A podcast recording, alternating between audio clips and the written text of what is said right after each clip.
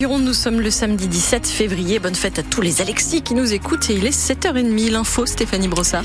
Mario y a-t-il des difficultés sur les routes de Gironde à 7h30 Non, pas du tout. Effectivement, c'est un premier week-end de chassé croisé pour les vacances de février puisque la zone A est enfin en vacances et la zone C qui concerne Paris, Créteil, Toulouse et Montpellier attaque sa deuxième semaine de vacances. Mais pour nous, c'est vert en Nouvelle-Aquitaine, donc tout va bien et sur les routes, ça se ressent aucune difficulté.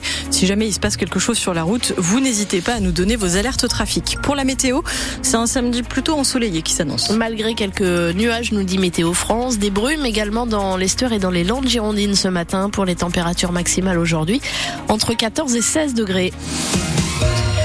Du plomb, de l'ammonium, de l'arsenic et des traces d'hydrocarbures découverts dans le sol et le sous-sol à Ison dans le Libournais. Sur un terrain de 5000 mètres carrés, au beau milieu de pavillons, une friche industrielle, c'était jusqu'en 1991 un centre de tri et de broyage de déchets de verre.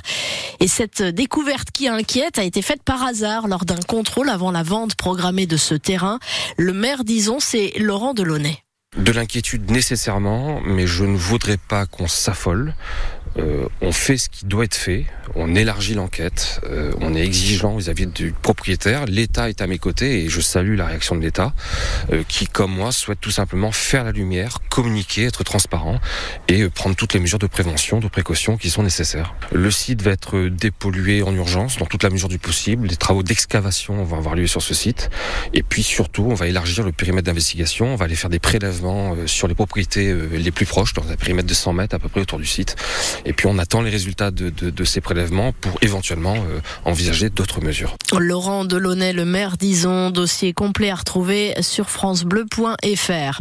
Il faut passer par le 15 et non se présenter directement aux urgences de la clinique de l'Espar Médoc aujourd'hui et demain soir également à partir de 18h en raison d'une pénurie de soignants en lien avec un arrêt maladie de dernière minute. Le covoiturage, l'une des solutions de repli avec la grève des contrôleurs jusqu'à demain soir, 150 000 voyageurs privés de billets selon la SNCF, qui concède ne pas avoir de solution pour tout le monde. En moyenne, 60% des TGV entre Bordeaux et Paris dans les deux sens ne sont pas assurés aujourd'hui. Une enquête ouverte après l'agression d'une jeune femme qui rentrait chez elle dans un immeuble du Cours Barbé près de la gare à Bordeaux. C'était mardi soir. Un homme l'a frappée avec une bouteille sur la tête. Scène filmée par les caméras de vidéosurveillance qu'elle a elle-même relayée sur les réseaux sociaux. L'agresseur est toujours activement recherché. La mort d'Alexei Navalny dit la faiblesse du Kremlin et la peur de tout opposant. Selon euh, Emmanuel Macron, Joe Biden aux États-Unis se dit scandalisé et Londres réclame une enquête complète et transparente. C'est la Russie qui a annoncé sa mort dans les geôles d'une prison de l'Antarctique, évoquant un malaise. Poutine, assassin, ont scandé des manifestants hier soir à Varsovie ou encore à Berlin. France Bleu Gironde, il est 7h33. Les Girondins de Bordeaux vont-ils changer de main? Gérard Lopez, le président et propriétaire du club, cherche du soutien depuis des mois, un actionnaire majoritaire ou minoritaire. Et les rumeurs vont bon train, au point que le club est décidé hier d'écrire à la mairie pour faire un point d'étape et démentir surtout de possibles discussions très avancées avec deux investisseurs franco-américains comme la firme Sud-Ouest Clément Carpentier. Oui, car il est vrai que cette annonce a un peu surpris son monde. C'est en effet très rare que des noms sortent dans la presse avant tout accord final dans ce genre de dossier. Ce n'est jamais bon signe pour les candidats en question, soumis la plupart du temps à une clause de confidentialité. D'ailleurs, selon nos informations, ce dossier est mené par des entrepreneurs français, Sandiaco Cucci et Michael Benabou, soutenu par un fonds d'investissement américain, est très loin d'être la priorité de Gérard Lopez aujourd'hui. Le propriétaire et président des Marinés Blancs concentre sur d'autres dossiers. Il n'en resterait plus que deux sur son bureau selon les informations de France Bleu Gironde. L'un émane d'un investisseur américain déjà implanté dans le sport outre-Atlantique et qui souhaite devenir actionnaire majoritaire du club. L'autre aimerait simplement entrer dans le capital en tant qu'actionnaire minoritaire.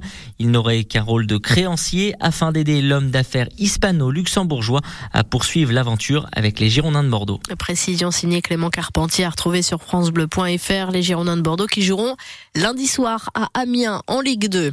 L'Union Bordeaux-Bègle, de retour à Chaban après son exploit à Toulon il y a 15 jours. Match face à la section paloise à 17h devant 29 000 spectateurs annoncés pour rester euh, dans le trio de tête du top 14.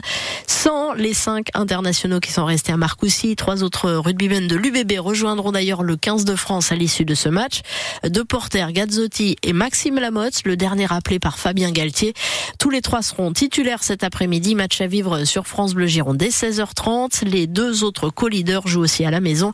Le Stade français face à Perpignan et Toulouse contre Oyonnax. La course à la montre est engagée pour les volleyeurs de Saint-Jean-d'Illac. Six journées pour décrocher le maintien en Ligue A. Rendez-vous euh, contre Toulouse, le septième du classement à 19h ce soir pour le promu Girondin. Dernier et à trois points de l'avant-dernier qui est Narbonne. Et puis un revers inattendu en Ligue Magnus pour les boxers de Bordeaux. Défaite 2-1 après prolongation contre le dernier Briançon dans la patinoire de Mériadec hier soir.